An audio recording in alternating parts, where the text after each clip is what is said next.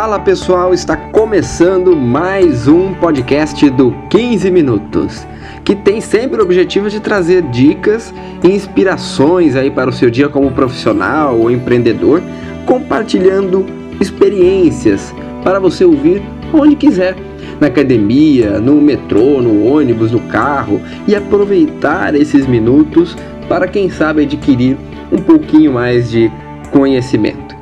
Hoje eu vou compartilhar com vocês quatro dicas interessantes e fundamentais que ao longo da minha vida, da minha carreira, eu fui percebendo e anotando.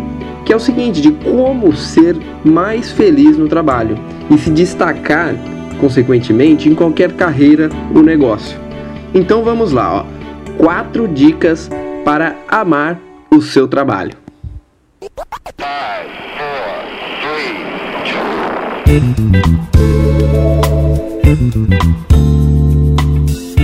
Bom, a primeira dica é o seguinte: tenha uma causa maior a perseguir no seu trabalho.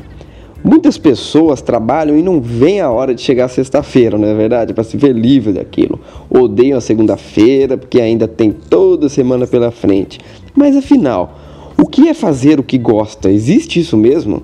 Eu também, assim como você, acredito que nos ouve agora, demorei para entender isso.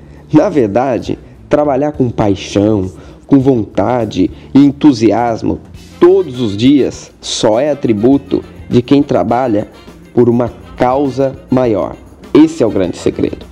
Muito além da remuneração, por um objetivo final que vai fazer tudo aquilo valer a pena.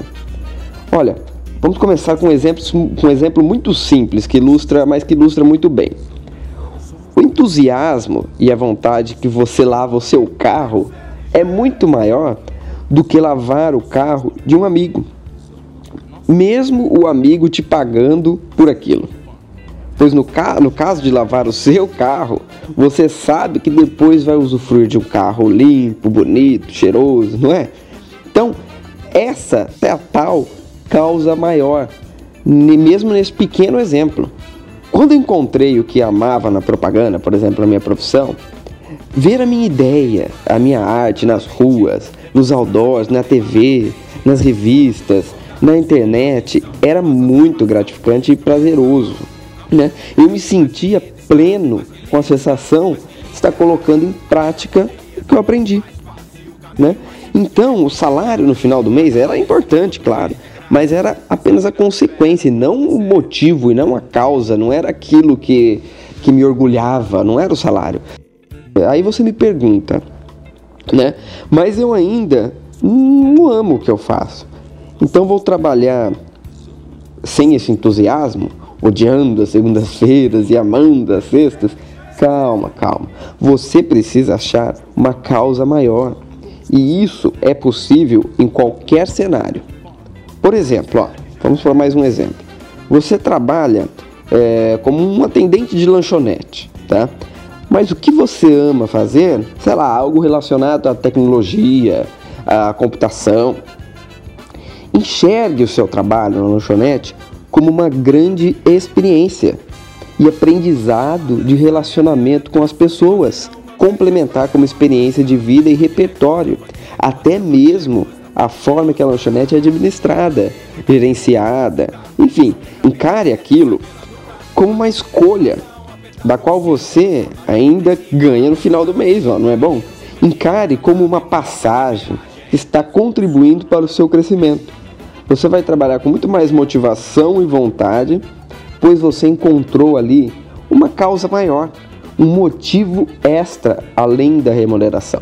Porque é engraçado, o ser humano é engraçado, a gente sabe da importância do dinheiro, o dinheiro é necessário, mas não é o dinheiro que te motiva para acordar numa segunda-feira com frio chovendo e ir trabalhar, pegar um ônibus lotado. Ó, como líder de uma empresa, se é o seu caso ou pretende ser, a grande missão é fazer com que os seus funcionários também tenham uma causa maior trabalhando para você. Porque você como líder já tem uma causa maior, a sua empresa é a sua causa maior, né? Então, deixar claros os objetivos da empresa e comemorar com todos as metas alcançadas. E faça com que as metas sejam de alguma forma também a causa dos funcionários.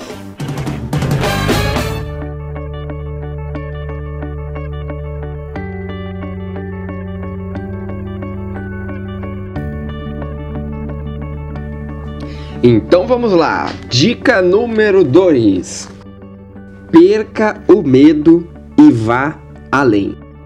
O medo é uma defesa natural do ser humano, né? A gente vem equipado com esse, com esse mecanismo que serve para nos proteger. Muitas vezes, na maioria das vezes, o medo é muito importante, até para nossa sobrevivência, né?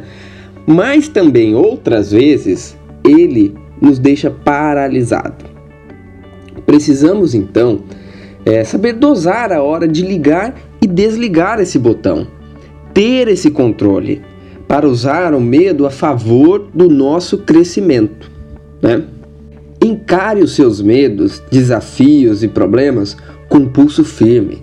Se não concordar com algo na sua empresa, no seu negócio, enfrente, claro, sempre de forma cordial, né? Mas proponha mudanças e se posicione.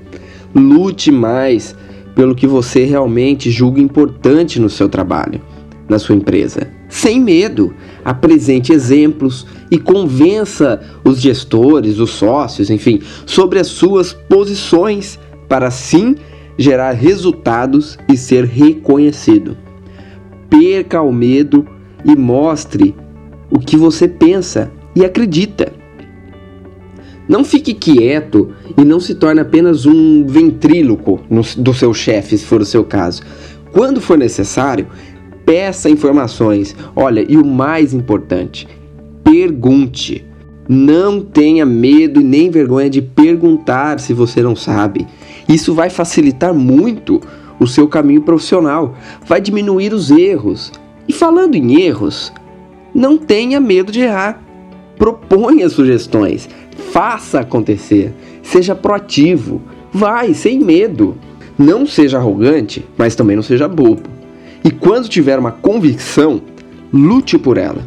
Não diga amém a tudo e a todos. Mostre a sua posição, a sua personalidade e tenha coerência nas suas convicções. Sempre repetindo com educação e humildade, é claro, né? E como, para finalizar esse ponto 2, como diz a frase do grande Peter Drucker, que é o seguinte: Para ter um negócio de sucesso, alguém um dia teve que tomar uma atitude de coragem.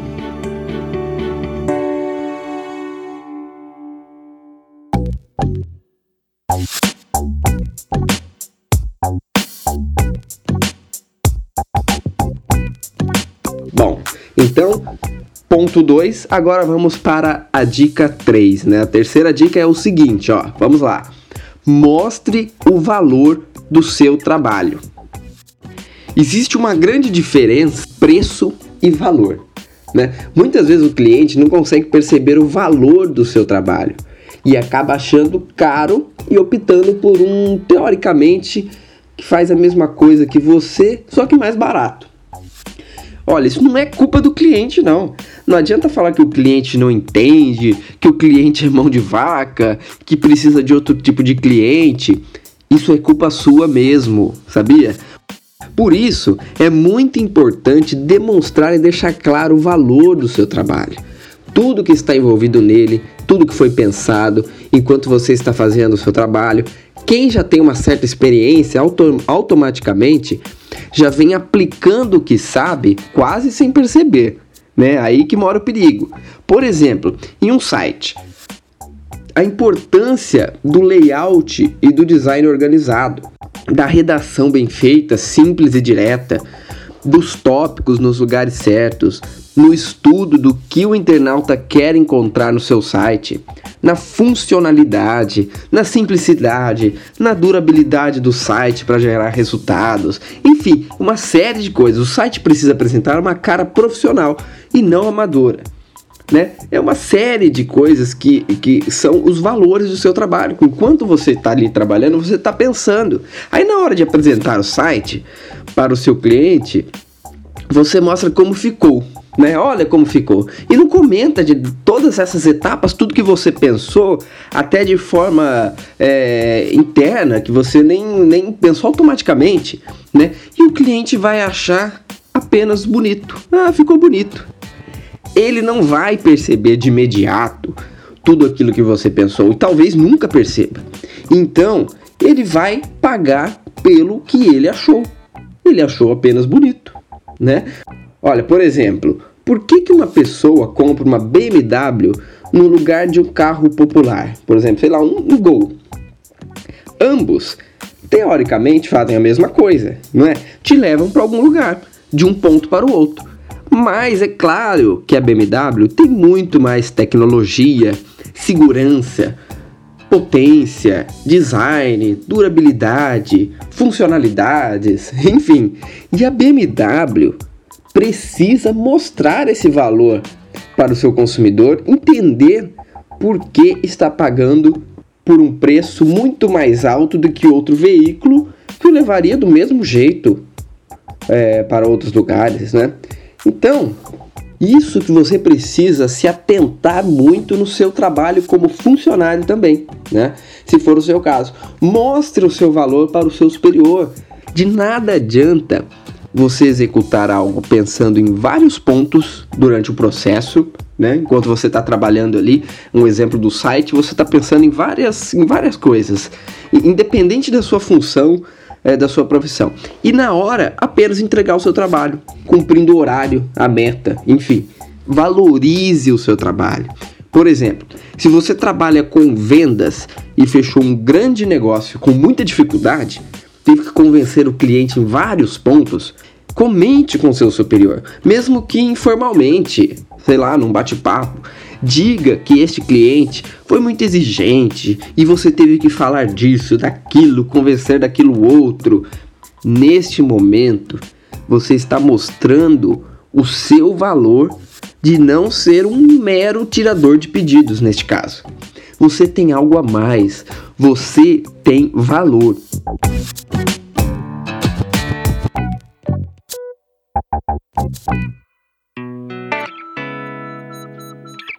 Então vamos lá, vamos para o quarto ponto, a quarta dica, que é o seguinte, é muito interessante, ó. Aprenda a gostar do problema. Parece meio maluco esse quarto ponto, não é verdade? Mas como assim? Quem que gosta de problema? Veja bem, ó. Se você pensa que só vai ser feliz no seu trabalho quando resolver todas aquelas questões e os problemas pendentes, olha, eu tenho uma má notícia para você. Essas tarefas, digamos, chatas, vão sempre existir na vida de todos, de qualquer profissional, de qualquer empresa. Se não existissem problemas, não precisaria de ninguém para trabalhar para resolver, não é verdade? Então, mesmo fazendo o que você gosta, vão ter os chamados ossos do ofício. É normal, gente. Então, qual é o caminho para aprender a gostar até dos problemas? Ao invés de ficar se lamentando e se estressando com isso, compreenda que faz parte da jornada. E mais uma vez, encare como um crescimento. Você adquiriu grande experiência para não passar por mais aquilo ou se passar mais uma vez, você vai passar de forma muito mais tranquila, com muito mais sabedoria, você já tem experiência com aquilo. E isso tem um nome, meu amigo: maturidade. Se você vive em um mundo sem problemas, se o seu negócio vai muito bem e nada dá errado, nada de errado acontece, ótimo. Mas se um dia você se deparar com uma barreira pela frente, você não vai saber como agir. E aquela velha frase de quem tem experiência gosta de falar, né? Ah, quanto a isso aí, eu já tô vacinado. Então, passe a gostar do seu problema, porque ele vai te trazer crescimento, crescimento para sua vida, não é? Bom, e aí pessoal, gostaram das quatro dicas? Vamos, vamos recapitular então, ó, veja lá. Número 1. Um, tenha uma causa maior a perseguir no seu trabalho. 2. Perca o medo e vá além. 3. Mostre o valor do seu trabalho. 4. Aprenda a gostar do problema. Espero que isso ajude vocês aí no seu dia a dia, como profissional, e que te traga crescimento para sua vida. Um grande abraço e até mais.